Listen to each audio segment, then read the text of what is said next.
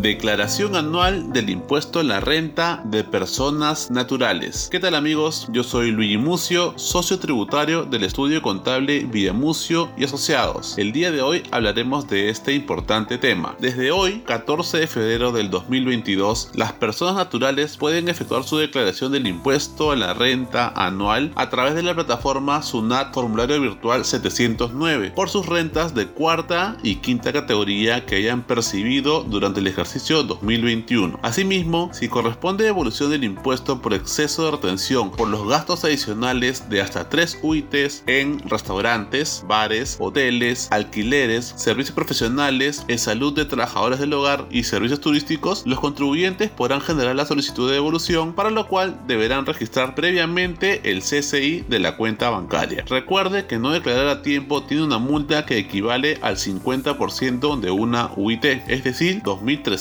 sol. Bueno amigos, esto ha sido todo por hoy. Nos vemos en una próxima nota.